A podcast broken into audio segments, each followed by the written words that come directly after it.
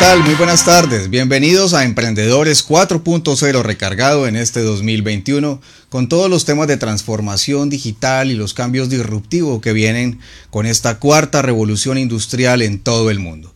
Hoy tenemos unos temas hiper interesantes que tienen que ver con blockchain, con Bitcoin, con criptomonedas. Tenemos invitados de la gobernación del Valle del Cauca, de la alcaldía municipal de Palmira y también de la Casa de la Cultura de Palmira. Les habla Giovanni Ancísar Gutiérrez, CEO y director comercial de MSC, Marketing, Estrategia y Consultores SAS.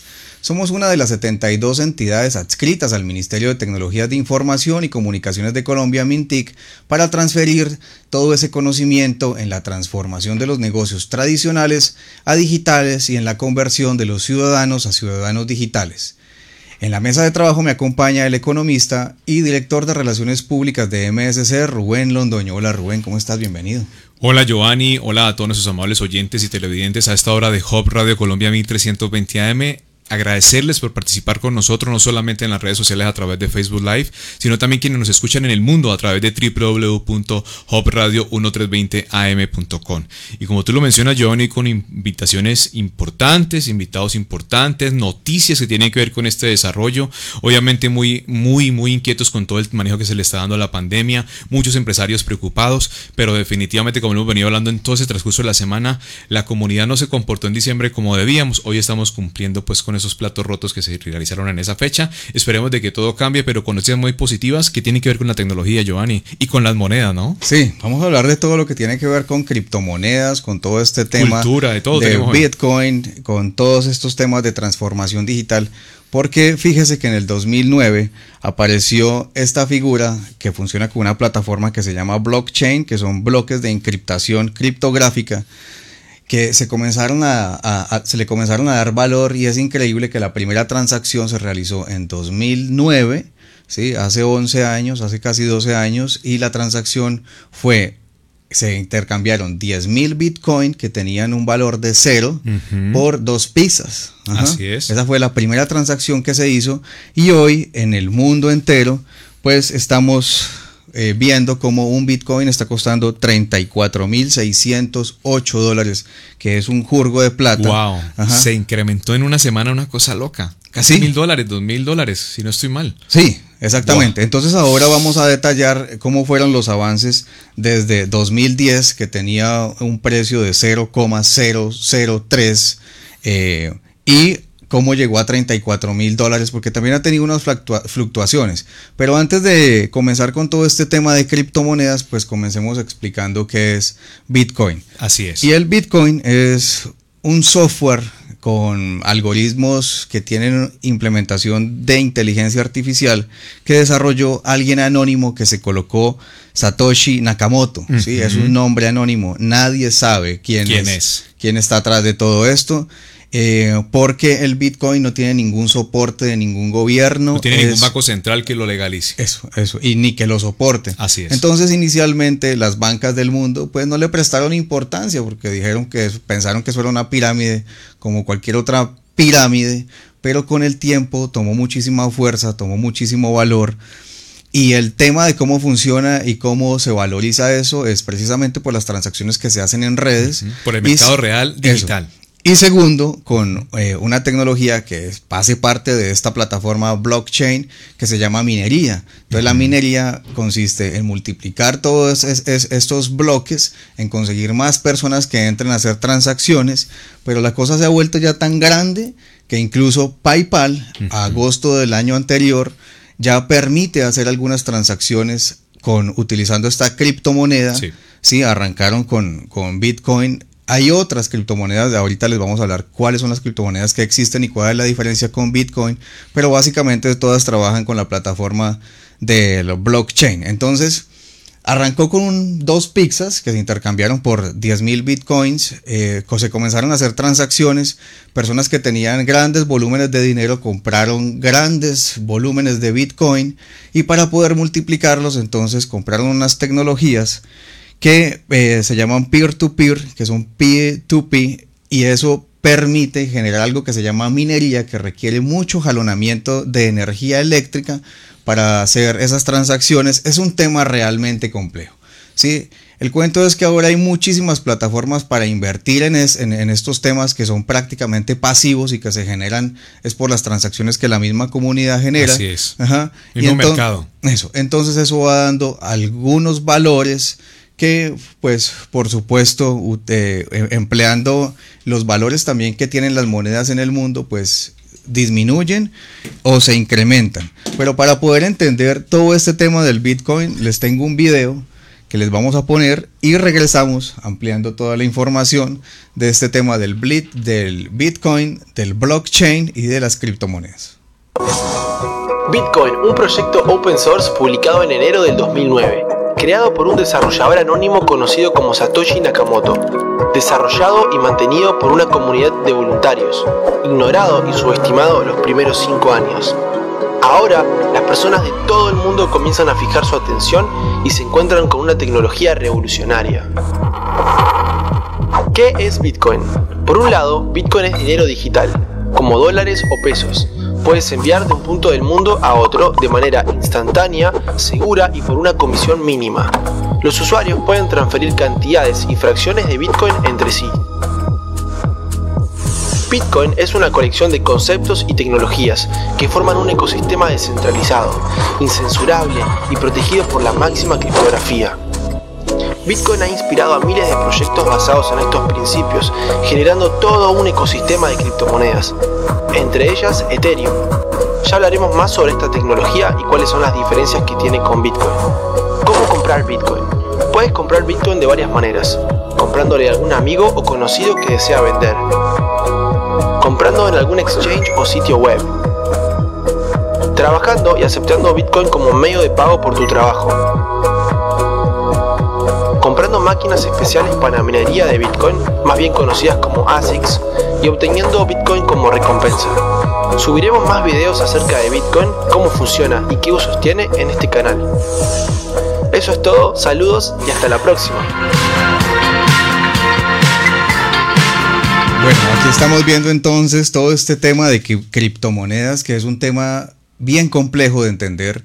Incluso hay instituciones de educación de tecnologías digitales que tienen programas completos que duran semestres para poder entender cómo funciona todo este mundo de las criptomonedas.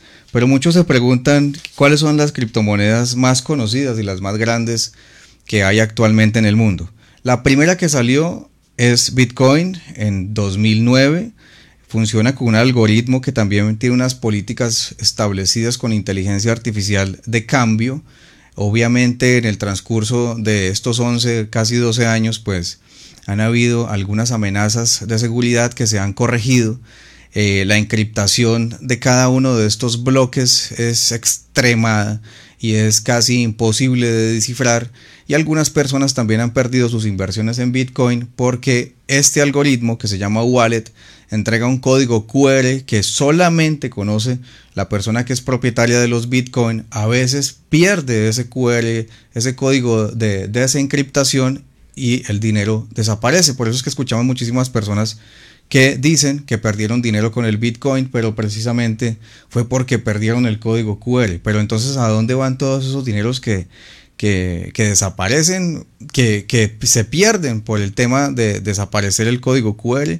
Lo que sí se sabe es que con todo este tema de criptomonedas se permite hacer muchas transacciones, lo que llaman internacionalmente blanqueamiento de dinero o lavado de activos y eso precisamente es un tema que es muy preocupante y que ha surgido mucha preocupación a partir de 2015, sobre todo con todo el Banco Central Europeo, con la banca asiática y la banca rusa a pesar de que los bancos han invertido también algunos de sus inversiones en este tema de cripto y se ha visto en los últimos cuatro años como también han tratado de migrar su dinero a, la encriptación, pues han habido una serie de problemas de las cuales les vamos a comentar un poquito más adelante. Pero entonces, ¿cuáles son estas criptomonedas existentes. La segunda se llama Ethereum, que es muy poderosa. La diferencia entre Bitcoin y las otras monedas que les voy a nombrar es sencillamente el cambio del algoritmo y las políticas de cambio dentro del sistema de bloques que es blockchain. El otro se llama Ripple, XRP, Litecoin, NIO, como el Matrix y IOTA. Estas son las monedas que se vienen transando. Hay otras también que se conocen como Petro, que incluso la están manejando en Venezuela. Y cada vez se crean a partir de la base del Bitcoin, utilizando obviamente toda la plataforma de blockchain, eh, criptomonedas nuevas. Pero vamos con el segundo video para que veamos la dimensión que ha tenido en los últimos 11 años todo el crecimiento de este tema de las criptomonedas y sobre todo del Bitcoin y regresamos con más información que nos va a llevar y nos va a poder hacer entender cómo pasó de 2009 de un valor de cero absoluto a 34.608 dólares al día de hoy. Bitcoin sufrió esta semana el mayor movimiento de precios desde enero del 2018. Las constantes caídas y subidas de su valor hacen que muchos la consideren un riesgo especulativo. Sin embargo, otros creen que las criptomonedas serán el método de pago del futuro. Por eso, cada vez son más las minas de criptomonedas instaladas en las regiones más frías del mundo. Nuestro compañero Ignacio Jubilla visitó una de ellas. Es una mina, pero sin picos ni palas, ni siquiera hay operarios. Apenas un galpón de pocos metros cuadrados y un techo altísimo donde 1.200 computadoras trabajan al mismo tiempo bajo la supervisión de dos empleados fijos. es una cantidad de máquinas que hacen procesos y cálculos algorítmicos que a determinada cantidad de cálculos algorítmicos, luego de procesar varias veces, como estar picando la minería, haciendo procesos y procesos de cálculos, luego de una cantidad X de, cálculos y resultados obtenidos, nace la criptomoneda.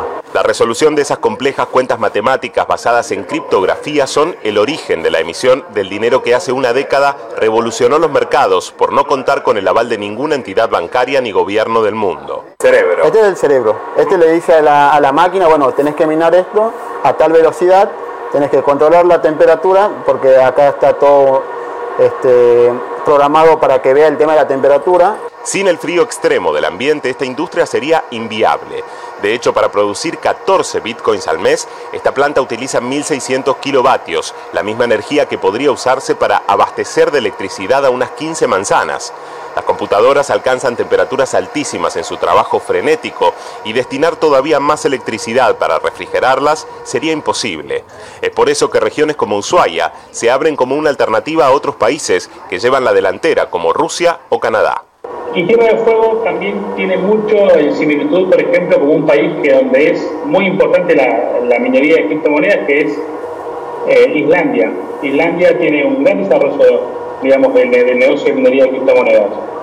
Entonces tomamos la aventura de hacerlo en Tierra del Fuego. En Islandia, las mineras ya consumen más energía que los habitantes de la isla y hasta han desatado una polémica por su efecto medioambiental, algo todavía impensable en estas latitudes. Aquí, el fuerte aumento de las tarifas de energía de los últimos años, sumado a la altísima volatilidad del Bitcoin, suman riesgo a la inversión. Estás con un poco de adrenalina porque eh, así como subió, estás contento, al otro día bajó abruptamente y decís cómo voy a hacer para apagar la luz. Las máquinas tienen capacidad de cambiar la producción a otras criptomonedas menos conocidas como Ethereum o Monero, de acuerdo a las variaciones de rentabilidad. Ajustes que permiten controlar mejor una inversión cuyo riesgo no quita el sueño a quienes confían en las proyecciones más optimistas para el dinero virtual el ruido ensordecedor de estas computadoras que parecen millones y millones de abejas trabajando al mismo tiempo y el efecto de luces también que se produce, eh, en fin, todo parece sacado de una película de ciencia ficción. Sin embargo, para quienes apuestan a esta industria, estos paneles son de aquí a un futuro no muy lejano el equivalente de lo que sería una verdadera mina de oro, un negocio real y tangible por el que vale la pena arriesgarse. Daniel, que antes de trabajar en esta mina hace un año no sabía absolutamente nada de criptomonedas, hoy es uno de los más convencidos. Eh, mis familiares eso me preguntan y bueno, no los llegan a entender como yo, pero intento que ellos también se interioricen un poco en el tema porque esto va a ser el futuro. Nadie tiene la bola de cristal y en cuestiones de finanzas poco parece predecible en el mundo actual, pero quizá tengan razón aquellos que sostienen eso de que quien no arriesga no gana. Ignacio Jubilla, RT, Ushuaia, Tierra del Fuego.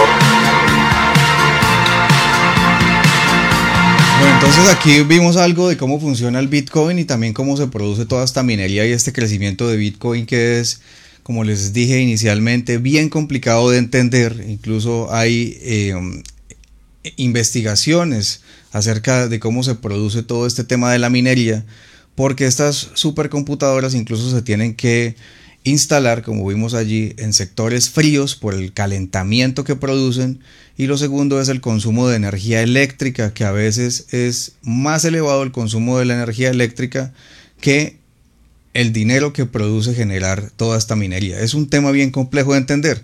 El, el tema aquí central es que en el mundo entero y con todo el tema del crecimiento del Bitcoin y la aparición de otras criptomonedas en, este mundo del, blockchain, mm, aparece mucho lavado de dinero, mucho dinero que viene de operaciones ilegales y eso es preocupante para el mundo entero.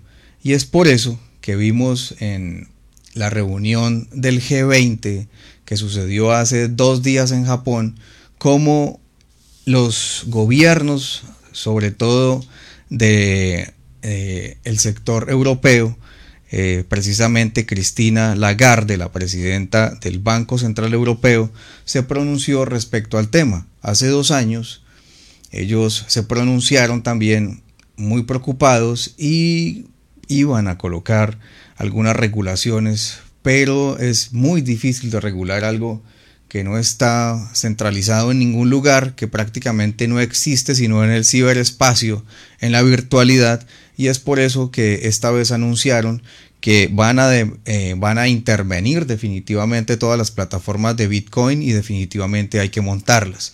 Nadie sabe todo este tema del Bitcoin hacia dónde va. Esto puede, esto es un carrusel que sube y baja el valor de la criptomoneda así como puede seguir creciendo, puede caer o puede ser intervenida y perderse en su totalidad. Tenemos otro video que nos enseña eh, todo este tema de la reunión del G20 y ya regresamos para que veamos cómo ha sido toda la valorización y también las caídas que ha tenido eh, durante estos 11 años. Ya regresamos, no se muevan. Bitcoin acaba de marcar otro récord este año al alcanzar un nuevo máximo histórico. Este ha sido un año excepcional para Bitcoin cuyo valor aumentó un 9% y alcanzó este lunes el récord de 19.860 dólares. Desde finales del año 2019 la criptomoneda se ha disparado más del 175% y a pesar de que los precios cayeron por debajo de los 4.000 en el mes de marzo cuando todos los mercados del mundo se desplomaron por la crisis económica debido a la pandemia, el Bitcoin se ha recuperado rápidamente en los últimos meses a medida que el dólar se debilita. Las empresas de pago Square y PayPal ahora permiten a sus clientes comprar y vender Bitcoins, mientras que el gigante de gestión de dinero Fidelity está lanzando un fondo Bitcoin para inversores adinerados. También los contratos de futuros en Bitcoins incluso se cotizan en la bolsa de Chicago. En pocas palabras, los días en los que Bitcoin se consideraba solo una inversión marginal han terminado. La criptomoneda es ahora digna de confianza según los inversionistas.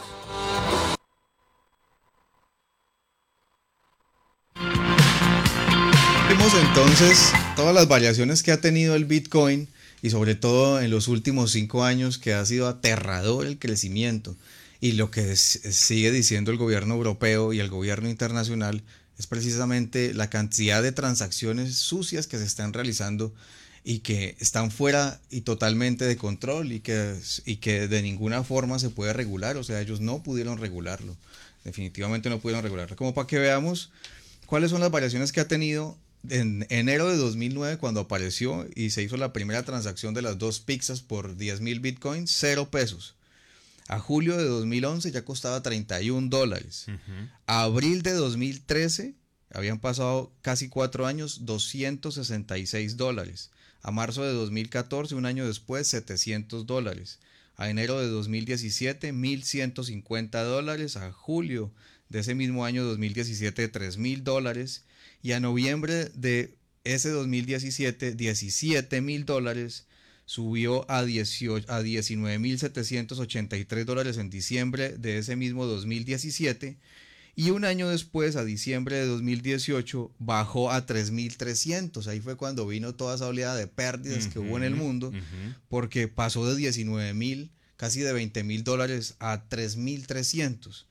Pero increíblemente después de que todo el mundo vendió sus bitcoins y hizo transacciones con él, hoy a hoy está costando 34.608 y las personas que compraron estos bitcoins a este precio de 3.300 ahora son millonarios y es increíble cómo funciona todo este tema de la criptomoneda. Así es, y ahí es el llamado. Yo sé que hay muchos colombianos y palmiranos que nos escuchan a esta hora que han venido trabajando con este tipo de plataformas. No estamos indicando que hoy de pronto en nuestro país tenemos una moneda legal que se llama el peso y muchas personas dicen eso es ilegal. No, lo que pasa es que no tenemos en nuestro país una legislación que proteja a ese tipo de monedas que se encuentran no solamente en nuestro país, sino que se encuentran en el mundo. Y lo hemos hablado y lo dijiste ahora. El tema de no tener la legalidad de este proceso, pues es lo que nos tiene hoy en este tipo de procesos. Pero es porque el mercado lo ha, venido realizando. Nosotros mismos nos hemos encargado de a través de la digitalización invertir. Invertimos de pesos y pasamos a Bitcoin y esas inversiones se han venido creciendo, creciendo, creciendo. Y el que arrancó al inicio, pues hoy tiene una muy buena cantidad de moneda virtual para que la gente lo tenga muy también en cuenta, ¿no? Obviamente después yo con un banco de, primera clase legalizo esa moneda, pero de todas formas es un tema digital que monetizo, lo bajo a mi país y luego sí lo convierto en, billete el, El tema ha avanzado tanto, Rubén, que hay cajeros electrónicos especializados en el cambio del Bitcoin desde tu plataforma blockchain wallet ¿sí? Abrís tu aplicación en el teléfono celular y haces simplemente la transacción para hacer un retiro en un cajero específico para hacer ese tipo de transacciones y retiros a moneda, a moneda eh, ordinaria de cada país. Entonces, en conclusión, eh, es volátil todo este tema del Bitcoin, así como puede seguir creciendo, puede decrecer o también puede ser intervenido. Es la única información que damos, no estamos haciendo ningún tipo de, de, de adelanto, algo que pueda suceder porque sencillamente nadie sabe, como lo vimos desde 2009, qué iba a suceder con el Bitcoin y no se sabe si los bancos van a, a, convertirse a criptomoneda o sencillamente esto va a desaparecer. Así es, Giovanni. Y bueno, ya tenemos a uno de nuestros invitados en la tarde de hoy, ya conectado a esta hora, que vamos a conversar un poquito con él. Y se encuentra a esta hora de la tarde conectado Oscar Vivas, el, nuevo secretario de Asuntos de Transparencia de la Gobernación del Valle del Cauca, y se encuentra a esta hora con nosotros aquí en Emprendedores 4.0. Doctor Oscar Vivas, bienvenido. ¿Cómo se encuentra? Rubén, muy buenas tardes, ¿cómo estás? ¿Cómo estás tú, el equipo de trabajo? Y un saludo especial también a todos los que nos están escuchando el día de hoy. No, agradecerle a usted, hombre, y gracias a todos, pues aquí todos muy bien, protegiéndonos obviamente de este proceso de pandemia y cuidándonos poco a poco. Cuéntenos, ¿cómo va ese nuevo rol? ¿Cómo va esa nueva designación por parte de la gobernadora Clara Luz Roldán? Bueno, lo primero es aprovechar siempre para agradecerle a la gobernadora, la doctora Clara Luz Roldán, este honor que me hace de pertenecer a su gabinete, de estar con ella eh, en este espacio que es la Oficina para la Transparencia y la Gestión Pública. Es un reto nuevo, es una temática muy diferente a la que venía manejando, pero bueno, estamos hechos para grandes retos y la verdad me siento muy contento, este es mi tercer día eh, y es un tema que es apasionante, es un tema de transparencia, de lucha contra la corrupción y aquí nos tenemos la vocación del sector público, es un tema que debe estar en la sangre, de trabajar con los recursos que son sagrados. Así es, y usted toca un tema muy importante, lo hemos venido hablando desde hace mucho tiempo, la transparencia y la transparencia en lo público, que es un trabajo obviamente difícil, pero que posiblemente poco a poco, y obviamente usted con toda esta inyección nueva de juventud, pues nos va a permitir darle esa transparencia al Valle del Cauca que lo necesita. Así es. Mira, más que difícil es hacer las cosas bien hechas. Yo pienso que es lo más fácil. Hacer las cosas mal hechas es difícil. Es un empeño a la almohada, uno no duerme bien. ¿ya? Y la invitación es a que hagamos las cosas fáciles, es bien hechas. Y aquí estoy precisamente como un ente de prevención.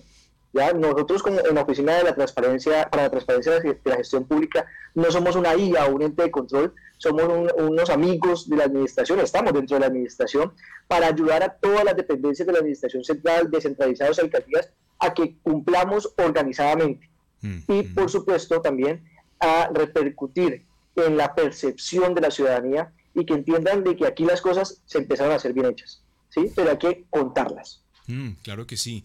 Y allá vamos. Usted ha venido trabajando fuertemente también en la gobernación y el año pasado venía trabajando en todo el desarrollo económico. Ahora todos los temas de transparencia. Y creemos que esta es una posibilidad profesionalmente que le permita catapultar nuestra región. Me voy a volver un poquito al año pasado. ¿Cómo le fue a usted en ese desarrollo económico y qué evidenció de nuestro Valle del Cauca? Bueno, el año pasado empezamos un año muy complicado. Eh, en lo personal me fue muy bien, ¿sí? Eh, asumir ese reto, el emprendimiento y el desarrollo empresarial es algo que me apasiona, pero el año pasado fue un año eh, especialmente crítico, que en este momento seguimos ahí. Ya la pandemia, la cuarentena golpeó, ha golpeado mucho el sector empresarial, el desempleo se disparó, los emprendimientos se vieron fuertemente golpeados y por eso también la estrategia de la gobernadora, la doctora Clara Roldán, de replantear toda la reactivación económica. Es obvio que no hay una sola entidad que pueda reactivar realmente la economía, pero en todo el conjunto y en el plan estratégico que hizo la doctora Clara Luz, unimos esfuerzos no solamente de desarrollo económico y competitividad, sino también de otras secretarías en función a reactivarnos económicamente, en función a pensar en que si la economía se reactiva, se genera empleo, pues empieza un círculo virtuoso. Y ahí estuvimos nosotros trabajando juiciosamente con unos logros muy impactantes, que todavía falta mucho por hacer, que la economía se va a tardar en recuperar, pero que si no hubiésemos eh, trabajado, si no lo hubiésemos hecho, pues el golpe hubiese sido aún mayor. Mm, importante entonces porque le permitió, Oscar, conocer cómo está nuestro Valle del Cauca, en, empezar a realizar esos procesos de transparencia. Y hemos visto que todo eso se ha venido realizando desde diferentes administraciones a través de todo lo que tiene que ver con las TIC. ¿Cuál es el plan que tiene usted para poder darle, empezar a darle a transparencia a todos esos procesos que se realizan en el Valle del Cauca, que no solamente son contrataciones, sino todo lo que tiene que ver con el tema social? Bueno, acabas de tocar un tema que es muy importante Dentro del plan de desarrollo de la gobernación, la doctora Clara Luz tiene una metaproducto que es tener una herramienta de transformación digital para unir la ciudadanía y las entidades y trabajar todo el tema de transparencia e integridad. Ahí empezamos a trabajar con tecnología.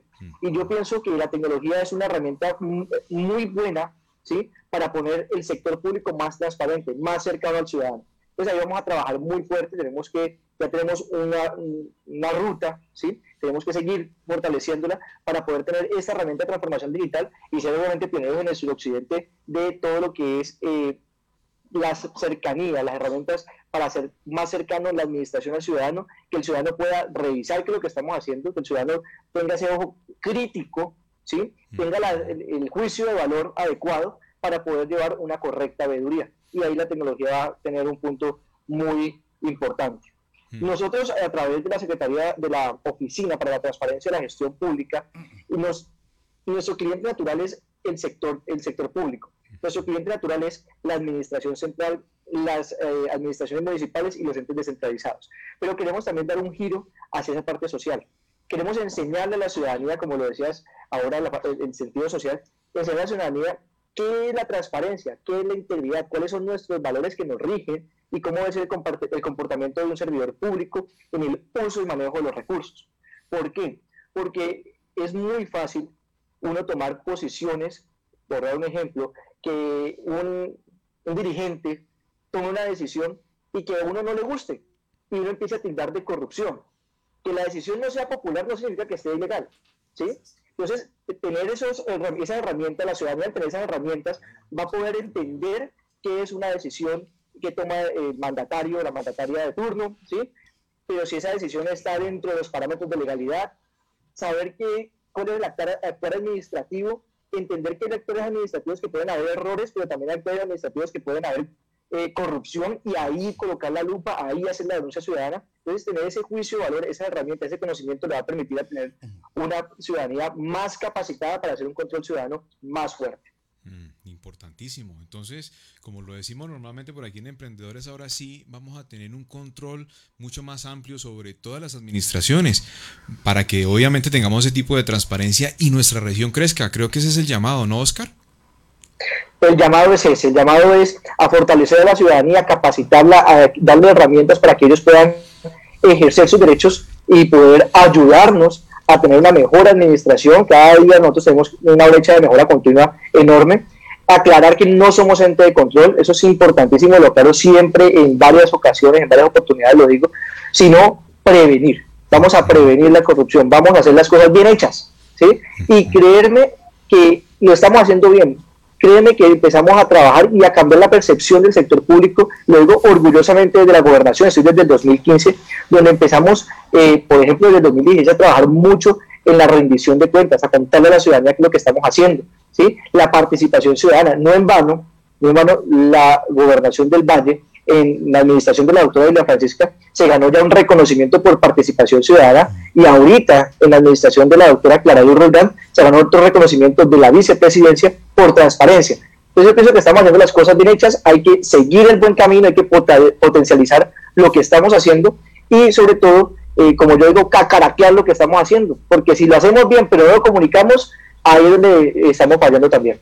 Claro que sí. Oscar, no se me desconecte, por favor, que vamos a ir a una pequeña pausa aquí en Emprendedores 4.0 y seguimos porque tenemos una noticia importante o también una pregunta importante sobre esas relaciones internacionales. Ya volvemos.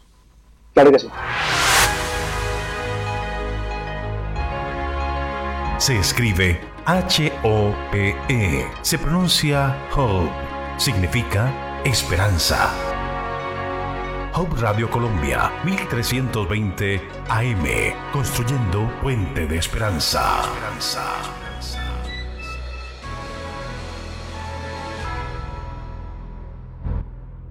Recibir más sin pagar más es posible. Disfruta canales online, miles de pelis y series desde donde quieras con Claro Video sin límite de consumo de los datos de tu plan. Además, puedes recibir hasta 50% más velocidad en tu internet hogar y hasta 50% más datos en el plan postpago. ¿Cómo? Solo debe ser todo claro. Combina tu nombre con quien quieras servicios en casa con un plan postpago claro y listo. ¿Qué esperas para tener estos beneficios? Llama ya asterisco 611.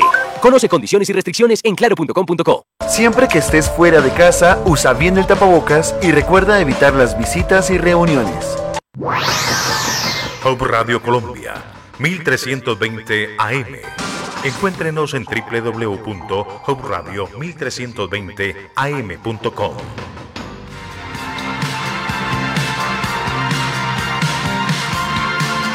seguimos entonces aquí en Emprendedores 4.0 con nuestro invitado.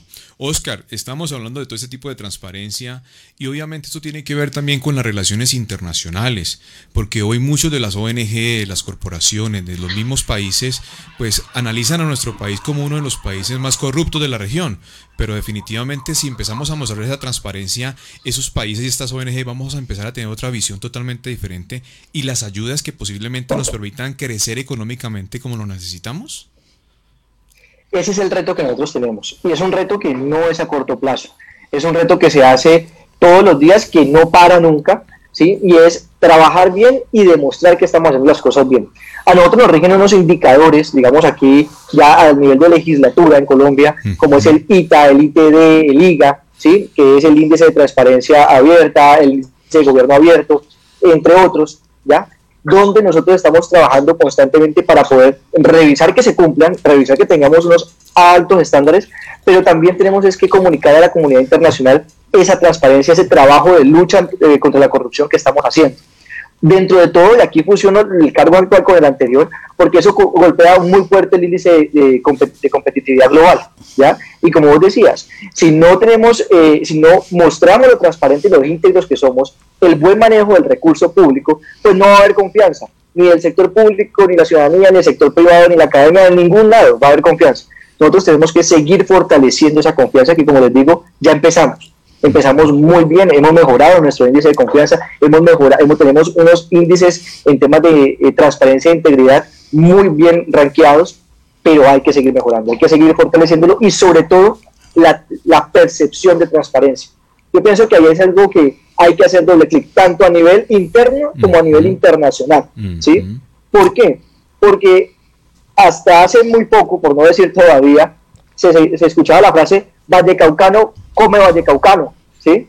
Y está bien que nosotros no seamos alcahuetas con las cosas, está muy bien que nosotros denunciemos las irregularidades, pero también está bien aplaudir las cosas que están haciendo bien hechas. También está bien confiar en las personas que lo están haciendo bien hechas. También está bien construir para que las cosas se sigan haciendo bien hechas. Y eso demostrarlo, eso contarlo, eso cacaraquearlo para que las personas vean que aquí en el Valle del Cauca también hay gente honesta y son la mayoría hay gente trabajadora, que son todos. Aquí hay industria, personas que se levantan a trabajar, servidores públicos comprometidos y con vocación. Entonces, eso hay que cambiarlo. Entonces, ¿qué hay que hacer? Trabajar con los indicadores, mostrar resultados, pero contarle a la gente y cambiar esa percepción, porque aquí en el Valle del Cauca hay gente honesta, transparente e íntegra. Sí, doctor Viva, sin duda alguna la transformación digital va a permitir todo este tema de transparencia en todos los aspectos. Eso va a permitir ver menos burocracia, va a permitir acercar al ciudadano con el gobierno y también va a permitir que las personas puedan realizar todas estas quejas y todos estos temas de corrupción que, a los cuales se les debe intervenir para, para que todo funcione de una manera adecuada. Muchísimas gracias por participar acá. Oscar, ¿algún mensaje final, algo que quede pendiente para entregarle a toda la comunidad? No, contarles que hoy cerramos eh, la etapa de observaciones del Plan Anticorrupción y Atención al Ciudadano. Eh, hasta hoy recibimos esas observaciones de los ciudadanos, la retroalimentación. Empezamos un ciclo donde vamos nosotros a consolidar toda esa, esa retroalimentación para poder en una fecha máxima del 31 de enero tener nuestro plan anticorrupción y atención al ciudadano del 2021. Seguimos en la lucha, seguimos en la tarea, ¿sí? Eh, seguimos con la esperanza de mostrar de que esto se puede hacer bien hecho, nos queda un gran camino por andar y por supuesto, como lo decían ahorita, la tecnología va a ser un gran aliado para poder ser cada vez más transparentes, para poder tener un libro abierto, estar siempre el escrutinio de la ciudadanía y poder tener una ciudadanía con las herramientas suficientes para poder hacer un verdadero control ciudadano. Bueno, y por, ahí, por ahí voy con la última pregunta porque uno de los oyentes me pregunta, bueno, y si yo tengo por ahí una queja, ¿cómo hago? ¿Por dónde me acerco? ¿Por dónde me puedo conectar para colocar la queja? Perfecto, nosotros, por dar un solo canal, un solo ejemplo, en la página de la gobernación www.valladecauca.gov.co tenemos el botón de la transparencia. Ahí en la parte de arriba dice transparencia, hundes y ahí te explican diferentes opciones para que tú puedas hacer tu consulta, tu denuncia, tu petición, para que puedas comunicarte con la administración y nosotros, porque dice, no, pero no escribe no pasa nada. No. Nosotros tenemos la obligación de contestar en los tiempos como si fuera un derecho de petición. ¿sí? Tenemos la obligación de dar una, una respuesta de calidad y con eficiencia. Entonces, los invito a que utilicen estos medios para que hagan su consulta, su petición o su denuncia ciudadana. Oiga, pues felicitarlo, Oscar, porque creo que usted con tres días ya arrancó con pie derecho, con la opción de que las personas ya se puedan conectar y tener una conexión directa con ustedes. Eso es un gran paso. Felicitaciones, Oscar, muy amable. Muchísimas gracias por participar con nosotros. Muchas gracias por la invitación, un gran saludo y vamos a estar en comunicación para seguirle contando a nuestros oyentes todo lo que estamos avanzando en temas de transparencia e integridad liderado por la doctora Clara Roldán. Y claro que sí, este espacio Emprendedores 4.0 como Marketing, Estrategia y Consultores y Hop Radio Colombia 1320 AM, estaremos muy atentos, Oscar. Muchas gracias.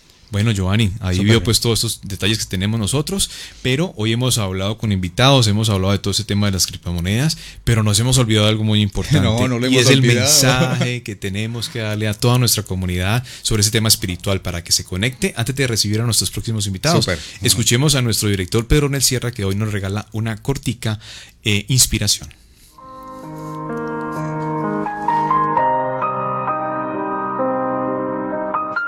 Cierta vez un conocido escritor se quejó con su vecino porque su gallo no lo dejaba dormir, a lo que el hombre respondió, no comprendo por qué usted no puede dormir. Al fin mi gallo canta solo tres veces por la noche. Entonces el escritor dijo, lo que me preocupa no es el número de veces que canta su gallo, sino que me paso toda la noche pensando cuándo ha de cantar. Amigos, este escritor era simplemente una persona ansiosa. Estaba perturbado mucho antes de tener motivo para ello. Así es como actúa la preocupación. No deja dormir y tampoco deja pensar y vivir con tranquilidad. Hace sufrir por problemas que tal vez nunca vendrán y como resultado altera el bienestar de su víctima. Amigos, la preocupación magnifica los pequeños contratiempos y a la vez reduce la iniciativa para saber superarlos. Prima hermana del temor, la preocupación produce ansiedad, nerviosismo y angustia. La preocupación descalifica para la convivencia y para el normal desempeño en el trabajo. Pensemos en la última vez que estuvimos preocupados por alguna razón. ¿No nos pareció que se nos venía el mundo encima? Amigos, la preocupación es una alteración emocional que requiere alguna forma de remedio. Uno de los remedios más efectivos consiste en saber apreciar las pequeñas bellezas de la vida. Si hoy, por ejemplo, usted está preocupado, deténgase ante el primer pájaro que vea cantar o saltar en un sitio a otro en busca de alimento. Contemple su despreocupación. A pesar de todos los peligros eh, que podría rodear al pajarillo, él está tranquilo. Observe también la pequeña flor silvestre, la plantita de su balcón o las plantas mayores de su jardín. Todo eso le hará mucho bien. Si puede contemplar el amanecer o el crepúsculo de cada jornada, esto también llevará quietud a su corazón perturbado. Amigos, pero especialmente, combata su depresión o su preocupación mediante la fe en Dios. Sepa que nada malo podrá ocurrirle si confía en el Altísimo. Así como lo dice el rey David, encomienda al Señor tu camino y confía en Él y Él hará. Eso lo dice el Salmo 37.5. Linda promesa, ¿verdad? ¿Qué tal si se la repito? Encomienda al Señor tu camino y confía en Él y Él hará. Amigos, los temores y las ansiedades del alma se desvanecen en medio de la fe. El creyente sabe que Dios cuidará de él y por eso no se desespera. El creyente también ora a Dios en procura de calma y seguridad y su oración es atendida por el Señor. Además, el verdadero cristiano nunca se siente solo ni abandonado. Tiene la felicidad y la paz a su alcance. Sus sentimientos son siempre positivos. Qué lindo, ¿verdad? Así que la recomendación de hoy. Vivir sin preocupaciones. Preocuparse es estar ocupado antes de. Eso significa la palabra preocupado, o sea, ocuparse antes de tiempo. Amigos, no pasemos los puentes antes de llegar a ellos. Y recuerde que aunque hayan dificultades y adversidades, esto también pasará. Que el Señor te bendiga, que el Señor te guarde y que toda tu ansiedad sea colocada en manos de Dios. Venid a mí todos los que estáis trabajados y cargados, y yo os haré descansar. Llevad mi yugo sobre vosotros y aprended de mí, dice Jesús, que soy manso y humilde de corazón, y hallaréis descanso para vuestras almas. Porque mi yugo es fácil y ligera es mi carga.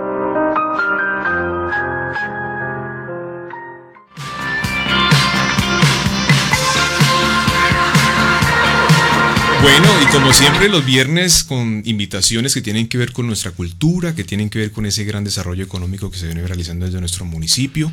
Y obviamente siempre nos encontramos con ese gran artista para mí que definitivamente se ha encargado de conectar la cultura, de mostrarla, de llegar a ellos con toda la integridad posible y obviamente aquí en Emprendedores 4.0 siempre tendrán un espacio.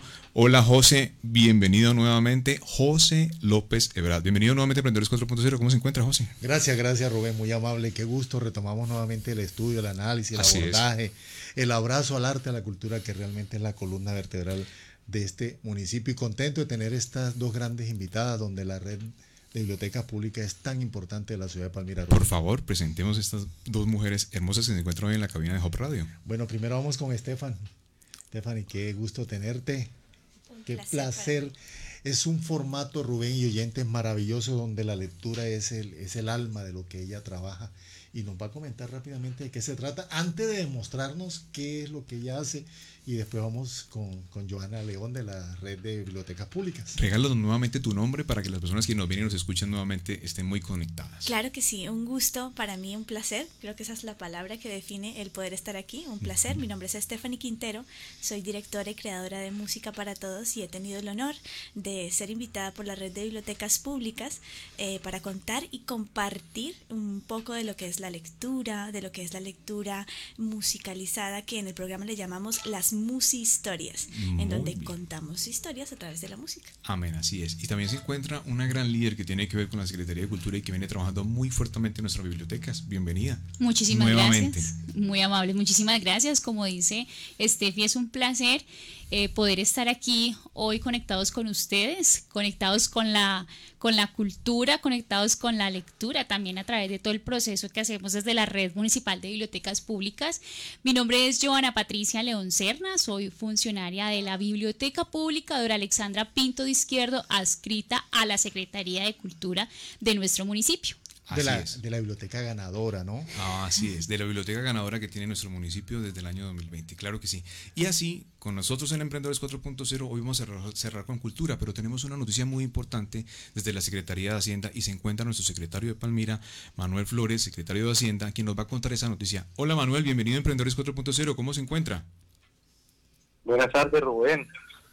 Muy bien, gracias. Un saludo para ti, para las personas que están en el estudio y muy especialmente para los oyentes. Manuel, agradecerte a ti. Sabemos que tienes un poco tiempo, pero tenemos noticias para todos los palmiranos. Cuéntanos esas buenas noticias que tenemos. Sí, señor. La idea es invitar a todos nuestros contribuyentes para que a partir del próximo lunes 18 de enero soliciten sus facturas del impuesto predial por los diferentes medios autorizados que tiene la administración municipal. Los contribuyentes así pueden solicitar las facturas por medio de la página web en la cual pueden acceder y descargar su factura. Igualmente también nos las pueden solicitar a través del el correo facturaweb.palmira.gov.co o acercándose a la sala de atención al contribuyente en el CAMP en el horario entre 7 y 30 de la mañana a 1 de la tarde, teniendo muy en cuenta, Rubén, las medidas eh, de bioseguridad y el pico y cédula autorizado allá iba. Creemos que algunos de los palmiranos hoy quieren pagar. Desde el año pasado se vienen realizando las plataformas, pero hoy lastimosamente tenemos muchos palmiranos que todavía les gusta ir a tocar la alcaldía. Sí, la idea es tener habilitados los diferentes medios que pues, no requieran contacto físico y por ese, por ese motivo tenemos habilitado por medio de la página web la descarga de esta factura y también eh, la creación de un correo electrónico a, través del cual nos pueden eh, solicitar esa factura. Es importante, es muy importante resaltar que los contribuyentes que se encuentren hoy al día en su impuesto predial tendrán automáticamente un 10% del descuento en su impuesto para la vigencia 2021. Los contribuyentes que tengan saldos en mora de vigencias anteriores tendrán la posibilidad de ponerse al día y posteriormente solicitar su factura con el descuento del 10%. Este descuento por pronto pago, este descuento del 10% estará habilitado hasta el 31 de marzo del presente año. Bueno, Manuel, importantísima entonces estas noticias para todos los para todos los palmiranos. Un mensaje adicional a los empresarios, al sector que ha sido golpeado. Eh, finalizando el año pasado, eh, el Consejo Municipal nos autorizó eh, una serie de medidas de incentivos tributarios para esos sectores que fueron más afectados, para el sector gastronómico, el de hotelería, eh, para los bares, digamos, para, para los sectores que se identificaron que habían sido más afectados por las medidas adoptadas eh, por la pandemia y ellos van a tener unos descuentos considerables. Además, en su impuesto de industria y comercio, además del pronto pago, este es otro beneficio tributario que van a tener. Perfecto. Ah, bueno, Manuel, los micrófonos abiertos, ¿algún mensaje final para todos ellos? Eh, no, estaremos muy atentos desde la administración municipal a estar pendientes para empezar a, liquidar los impuestos. Decirles también que este impuesto físico les estará llegando a los hogares de los contribuyentes en el mes de febrero. Iniciamos la distribución de las facturas físicas. Perfecto. Ok, pues Manuel, le agradecemos por el tiempito, sabemos que está ocupado. Muchísimas gracias por esta noticia para todos los palmiranos, para que nos pongamos al día. Muchas gracias, Rubén. Un saludo. No, un saludo a ustedes y a todo ese equipo de trabajo. bueno, y aquí en Emprendedores, José López Ebra, con estas dos grandes invitadas. A lo que vinimos, ahora sí, cuéntenos un poco sobre estos grandes eventos que vamos a realizar. Eh, ha sido un objetivo de la red de bibliotecas públicas del municipio de Palmira, a través de la Secretaría de Cultura mm, de la ciudad de, de la Villa Las Palmas, disminuir, eh, Rubén y oyentes, eh, eh, de cierta forma el analfabetismo funcional que hay. Y hay herramientas muy valiosas y nosotros nos sentimos orgullosos porque las trabajamos desde esa red de biblioteca pública. Una es precisamente la que maneja Steffi, que nos va a comentar de qué se trata y nos va a regalar un tema montado especialmente para desarrollar este formato maravilloso que su grupo y su equipo de docente viene trabajando hace varios años, Steffi. ¿En qué consiste? Y escuchemos algo del, del mismo. Por, supuesto que sí. Eh, bueno, contarles que mm, lo que nosotros hacemos aquí para el tema de la lectura en el programa es crear una atmósfera. Y en esto quiero detenerme un poco porque sí que es importante las, las maneras en cómo abordamos el texto, las letras, los libros, porque yo puedo leerlo de manera eh, pues lineal, decirle al niño, vente, lee un texto y simplemente lo que hago es mm, pues leerlo y ya está. Pero yo puedo crear la atmósfera como, como dicen por ahí, correr la milla extra, hacer un poquito más. Entonces, aquí en el programa, en Música para Todos, hacemos eso, crear la atmósfera. Entonces, para la hora del cuento, que es la hora preferida de los niños, tenemos la canasta con los libros, la tela de cuadritos, los cojines. Entonces, nos hacemos una pregunta y es, si quieres que te lean un cuento, ¿cómo te gustaría que te lo lean? Ah, ok, quiero un espacio, me recuesto en el regazo, me, me, relajo para escuchar la lectura. Entonces se crea otra experiencia más. Si ya la lectura que, que, genera esta, esta conexión desde las vibraciones que salen de nuestro cuerpo cuando hablamos, ¿qué más especial cuando creamos toda una atmósfera? O sea, se vuelve lo que lo famoso que llamamos y que a veces se escucha tanto pero que a veces no lo entendemos es las experiencias y el aprendizaje significativo que es lo que genera una conexión emocional entre el oyente y la persona que está eh, haciendo la lectura en voz alta. Y para eso he compartido quiero compartir con ustedes una lectura hermosa de Laura de Betach que se llama El hombrecito verde y su pájaro. Por favor para todos los amables oyentes y televidentes para que nos cuenten. con mucho amor para todos los oyentes el hombrecito verde y su pájaro. El hombrecito verde de la casa verde del país verde tenía un pájaro. Era un pájaro verde de verde vuelo.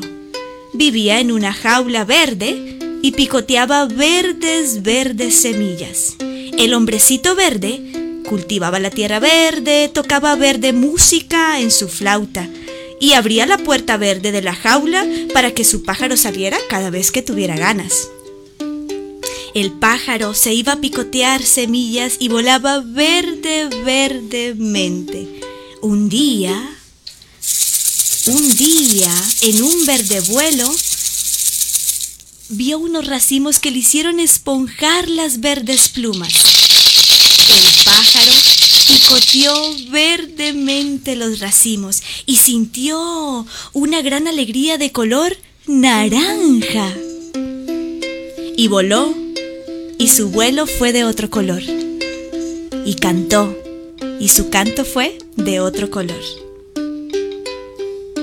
El hombrecito verde lo esperaba con verde sonrisa. ¡Hola, pájaro! le dijo y lo miró revolotear sobre el sillón verde, la verde pava y el libro verde.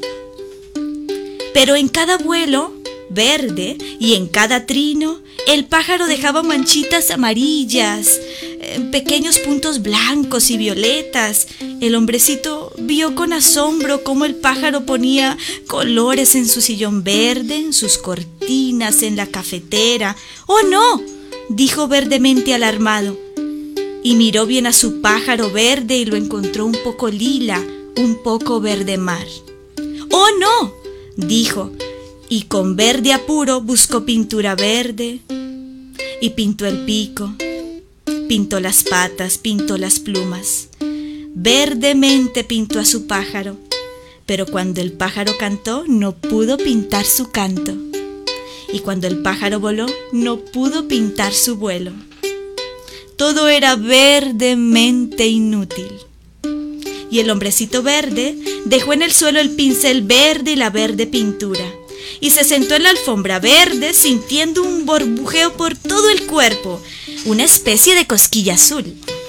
Y se puso a tocar la flauta verde mirando a lo lejos, y de la flauta salió una música verde, azul, rosa, que hizo revolotear celestemente al pájaro.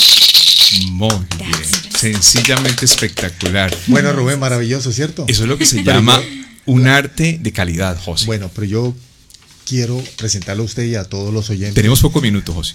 Otro, otra parte de la gran sorpresa. Joana León nos va a compartir uno de los textos más maravillosos, conmovedores, pero qué mejor que sea Joana, que esta es parte de la lectura que hace la red de biblioteca pública de Palmira.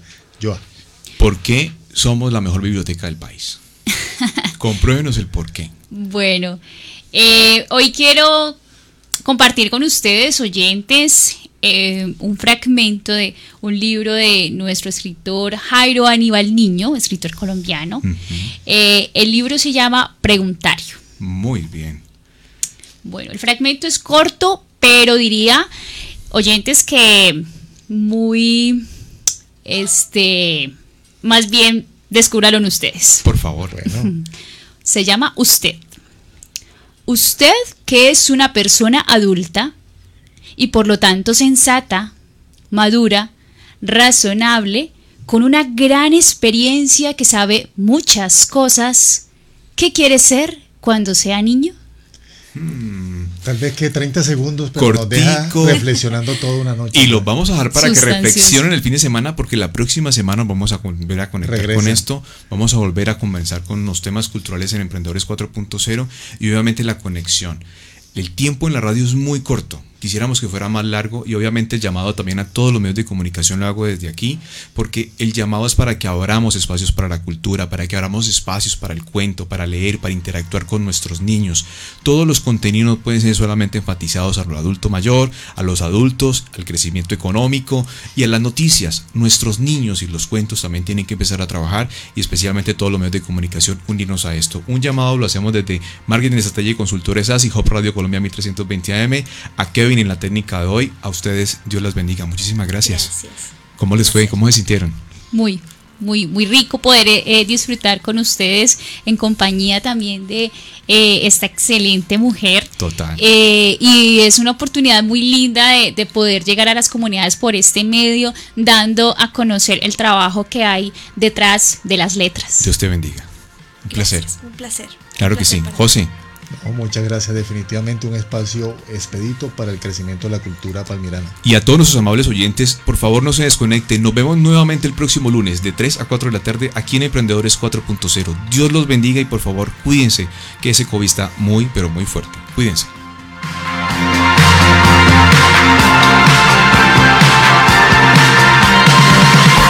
Hub Radio Colombia presenta Emprendedores 4.0 la evolución del emprendimiento a la transformación digital. Lunes a viernes de 3 a 4 de la tarde. Emprendedores 4.0. Produce Marketing Strategy Consultores SAS. Las opiniones expresadas en el anterior programa son responsabilidad de quienes la emiten y no representan necesariamente el pensamiento de Hub Radio Colombia.